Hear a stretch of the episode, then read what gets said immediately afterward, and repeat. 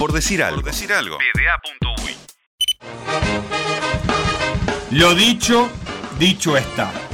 Aunque también se puede borrar con el codo lo que escribimos con la mano, o de un plumazo, o es más fácil destruir que construir.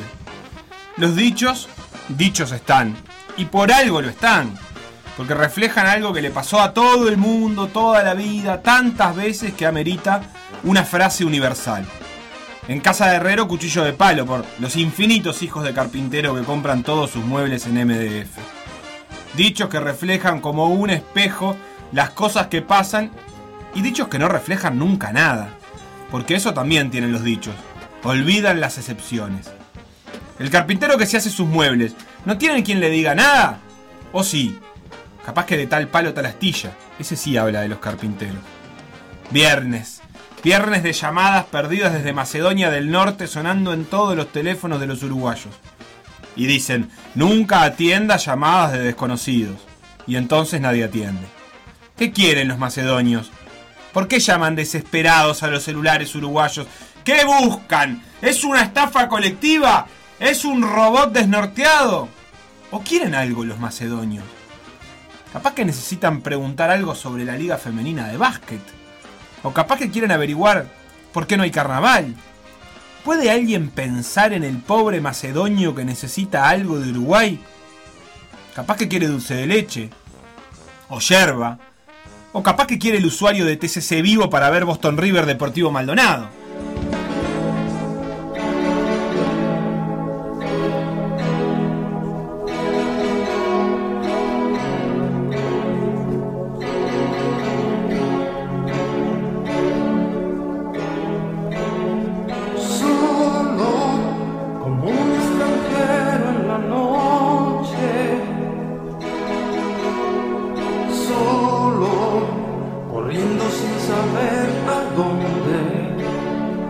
Salir del círculo vicioso?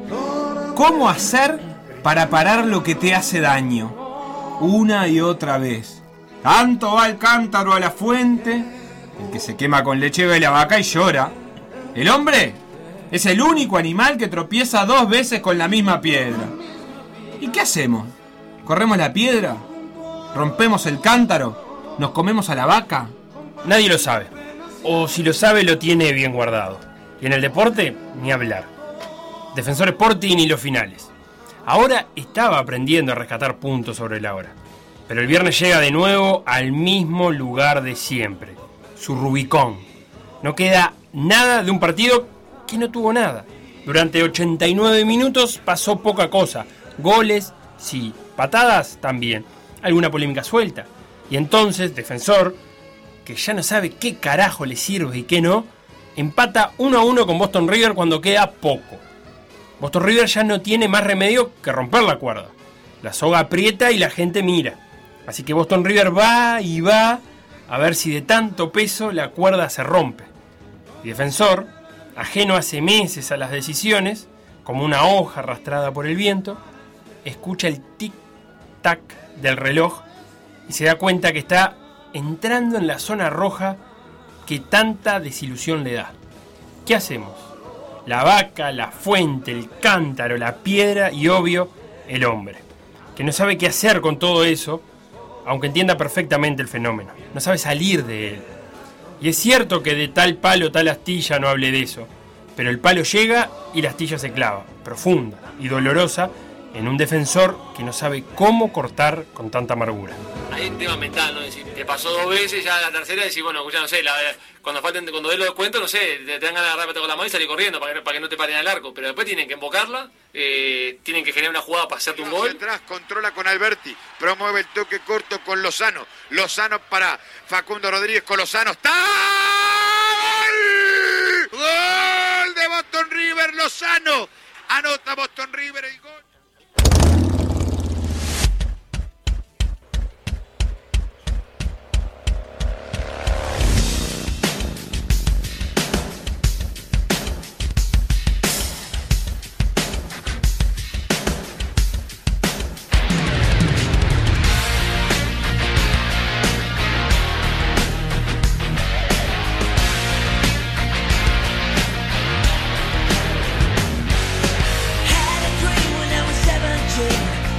Vuelve la Fórmula 1, vuelve a entrenar para luego competir. Aunque no vuelve a los corazones de nadie. Ya no hay tiempo. Donde hubo fuego, cenizas quedan. Sí, quedan, pero son cenizas.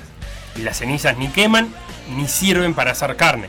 Y se van antes el más mínimo soplido. Apenas los más fanáticos hinchas guardan en su recuerdo las carreras de los 90 y con ellas como combustible siguen tratando de ver si este año finalmente es el año en que vuelve a ser emocionante. Por lo pronto andan probando cosas, autos, motores, reglas, cascos, circuitos y pilotos.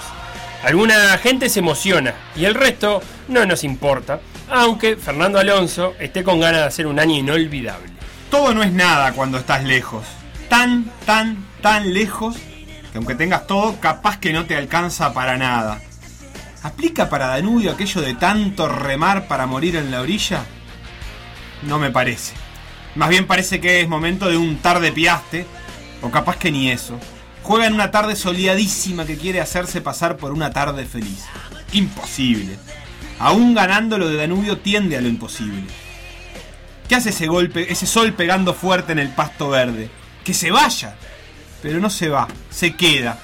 Así que hay que sufrir abajo de 30 grados y un sol que pide a Bob Marley, aunque el corazón danubiano tenga ganas de darnos chance. Danubio va y va, de la forma que puede Danubio, que es muy parecida a no ir. Nacional es el mejor equipo del año.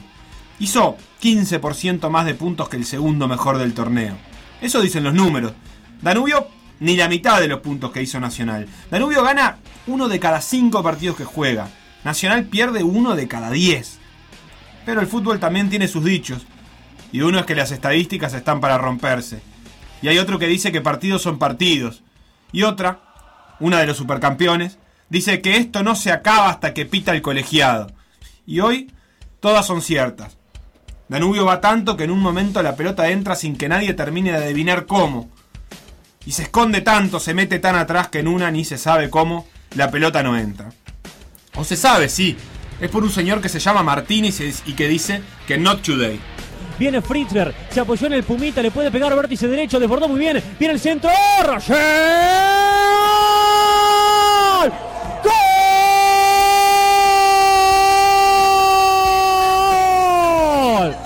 De Danubio, gol del Danu, desahogo, grito, euforia, gol de Danubio. Se gritó, se gritó con el corazón, se gritó con el alma aquí en Jardines del Hipódromo, que al minuto 90 le está dando el triunfo a Danubio, que va a luchar hasta el último minuto, estará soñando con la primera división. Y Danubio se alegra como se alegran los condenados a muerte. Se alegra por la postergación de la ejecución y porque sigue siendo imposible, pero sigue siendo. Y entonces brinda y abre un Excel y hace cuentas y no le dan. Pero ahora ya es tarde, es sábado de noche y el pecho le late, así que mejor brindar.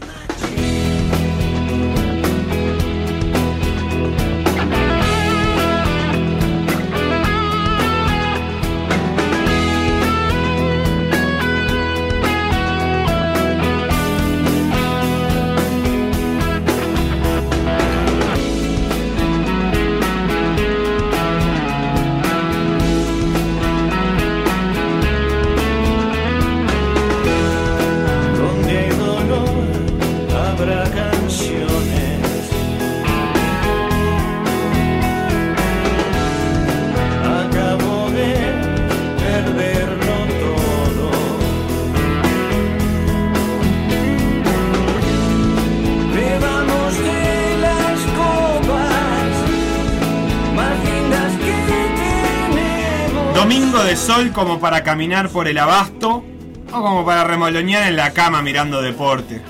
Hay noticias. Eduardo Acevedo parece que agarran defensor. Y Danubio ahora siente la resaca, mira la tabla y piensa, pero yo no había ganado ayer. ¿No fue un día feliz el sábado de ayer?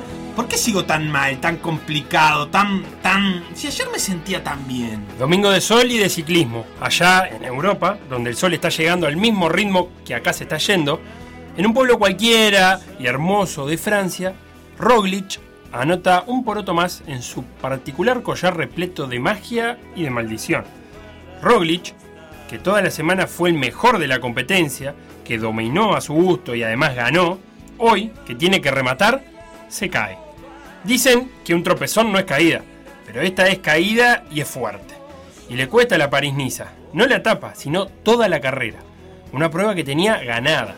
Se levanta y sigue, que para algo es el mejor. Levántate y anda. Roglic ahora corre casi sin malla, con la piel como uniforme chorreando sangre entre las piernas y termina la carrera. Ya no va a ganar. Aunque a veces perder es bastante parecido a ganar y esta es una de esas veces. Y más allá la cosa es peor. O mejor. O mejor porque es peor el sufrimiento de todos y para el que mira eso es bueno. Es la Tirreno Adriático, dos mares que se unen en bicicleta por las rutas de la Italia central. Tirreno Adriático. Nombre para llenarse la boca, nombre para titular batallas. Y las batallas suceden. Un holandés demasiado joven llamado Van der Poel aprieta siempre que puede y puede apretar más que el resto cuando la calle se convierte en subida. Rompe todo en una subida de esas que dan ganas de bajarse y caminar, tipo la de Magallanes cuando venís del Palacio Legislativo. Pero Van acelera tanto que deja atrás a todos y a la altura de la Facultad de Humanidades ya está solo mientras el resto intenta remontar recién el Palacio Peñarol. Lo que pasa es que luego le queda larga pedaleada y atrás viene un niño llamado Pogachar que ya terminó la maestría cuando otros están estudiando en el liceo recién. Y Pogachar lo persigue al holandés, a un holandés al que nunca se lo había visto cansado, al que subía todas las subidas del mundo sin pestañear. Pogachar lo asusta, aunque no lo alcanza. Y cuando Van der Poel cruza la meta, simplemente no puede. Dejó todo. Y esto no es una metáfora ni una frase hecha. No puede ni siquiera bajarse de la bicicleta. Simplemente se cae y lo tienen que sostener entre cuatro para apoyarlo en el piso mientras la gente lo felicita y lo trata de mantener despierto. Y Van der Poel trata de respirar y llora. Y no son de felicidad sus lágrimas, más bien parece preguntarse si valió la pena. último muro para él. Llamen a los mejores poetas porque esta etapa tiene que quedar Madre mía. escrita con letras de oro en los libros de historia del ciclismo. Lo tiene en el punto de mira, lo tiene delante Tadej Pogacar. Últimos 200 metros para Mati Van Der Poel. Lanzando la bicicleta ahora en una batalla más en Castelfidardo. La hubo en el siglo XIX. Llega, llega, Nos llega. remontamos al siglo Sí, ahora sí, sí. XXI, donde va a lograr la victoria. Tadej Pogacar, últimos metros para él. Aplaudido por el escaso público que hay.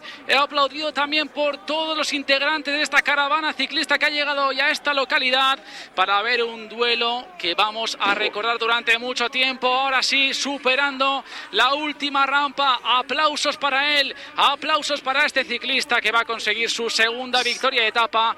Tras Sí, una arrancada a más de 60 kilómetros Mira, para el mira, final. mira, mira, Victoria mira. para Mati Van Der Poel. ¿Cómo ha sufrido, eh? Yo creo Hoy que no ha hay tiempo sufrido... para el show, ¿eh? Cómo Tremendo, llega ¿no? Pogachar, espectacular la etapa Y- que hemos vivido. Finalmente va a ceder solo 40 segundos con Tadej Pogachar. Fijaos mira, la mira, imagen. Bueno, bueno, bueno.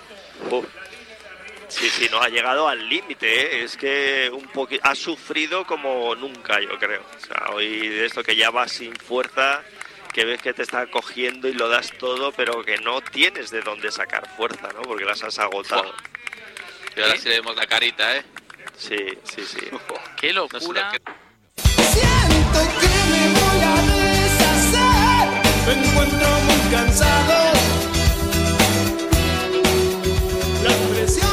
Pausa del domingo para decir que la Mela hizo un gol de Rabona y entre los caños. No hay grupo de WhatsApp donde no llegue el gol de la Mela, que termina expulsado y perdiendo.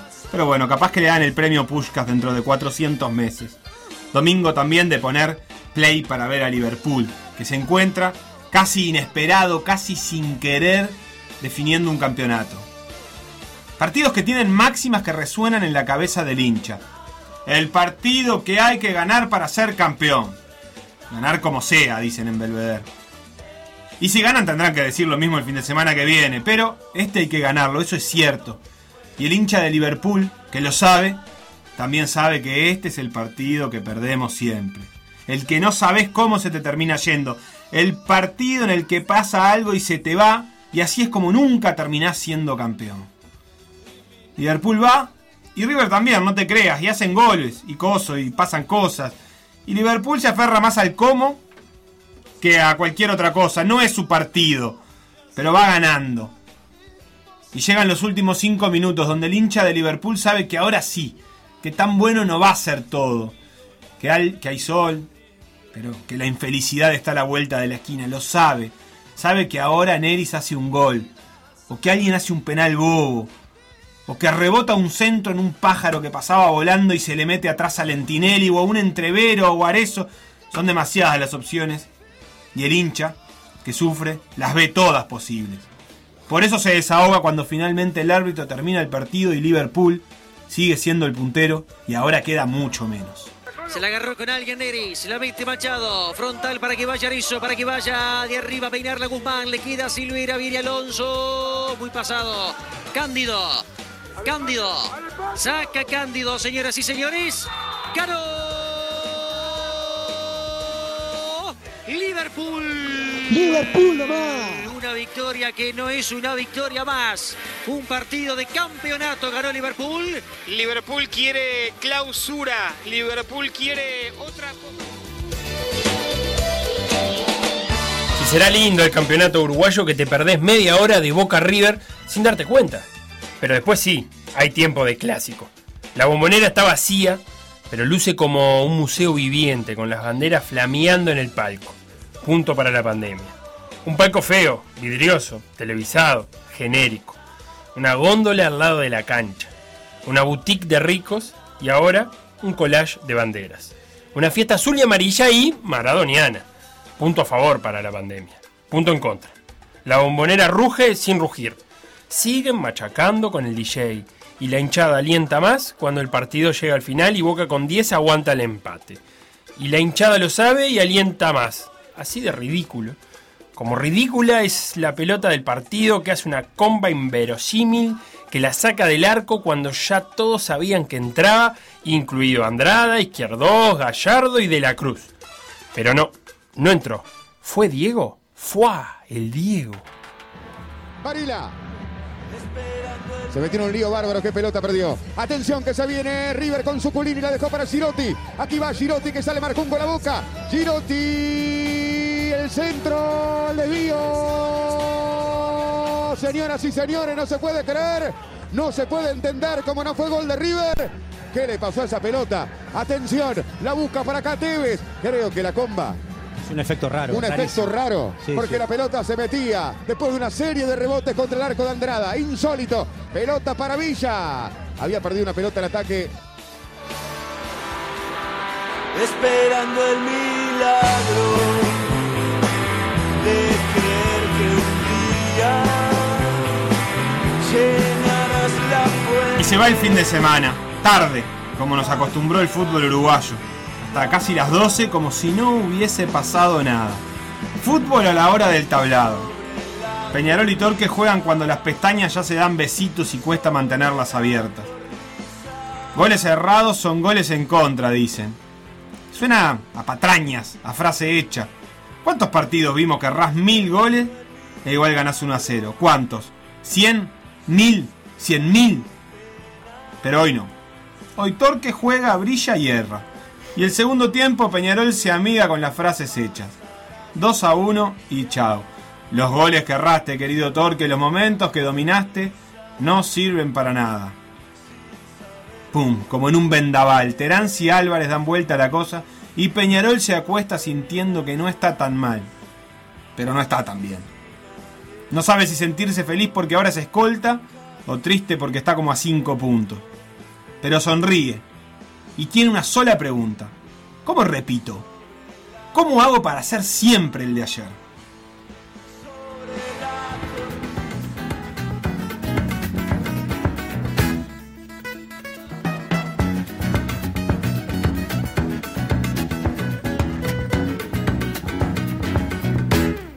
Quisiera ser lo de ayer, pero introduciendo cambios. No metas cambios, Hilario, que anda el jefe por ahí.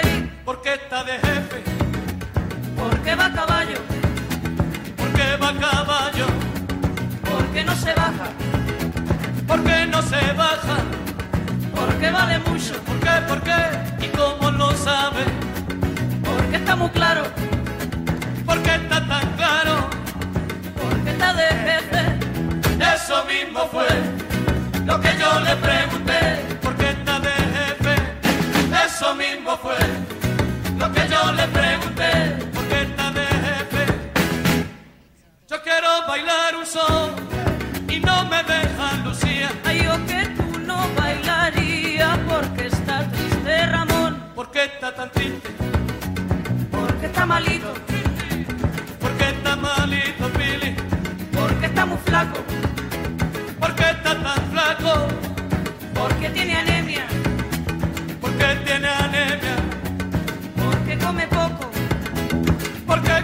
Poco?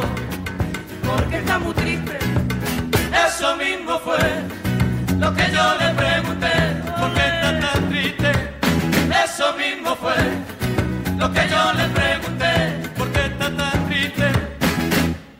Quiero formar sociedad con el vecino de abajo. Ay, ese no tiene trabajo, no te fíes, Sebastián. ¿Por qué no trabaja?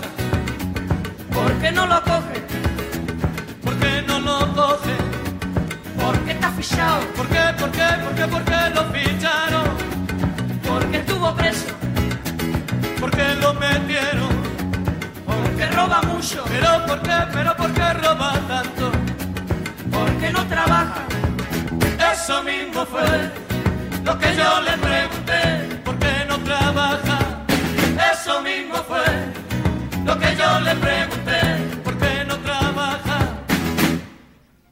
Conocer a aquel, hablarle y decirle hola. No le has visto la pistola, deja esa vaina, Javier. ¿Pa' qué la pistola? Porque tiene miedo. ¿Por qué? ¿Por qué? ¿Por qué tiene miedo? Porque no se fía. ¿Por qué no se fía? Porque no se entera. Chicho, ¿por qué no se entera? Porque no le habla. ¿Por qué? ¿Por qué? ¿Por qué? ¿Por qué Eso mismo fue lo que yo le pregunté. ¿Por qué la pistola? Eso mismo fue lo que yo le pregunté.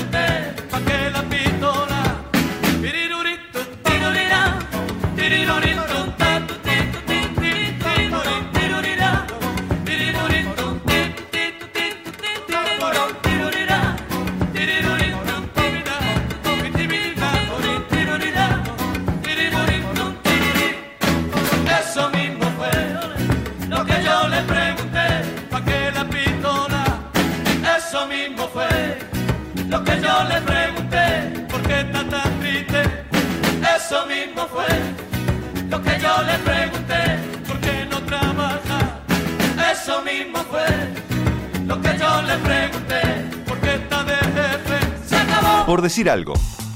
Conducción. Felipe Fernández. Sebastián Moreira. Y Facundo Castro. Producción y edición. Conrado Hornos. Todos los deportes. En Por decir algo.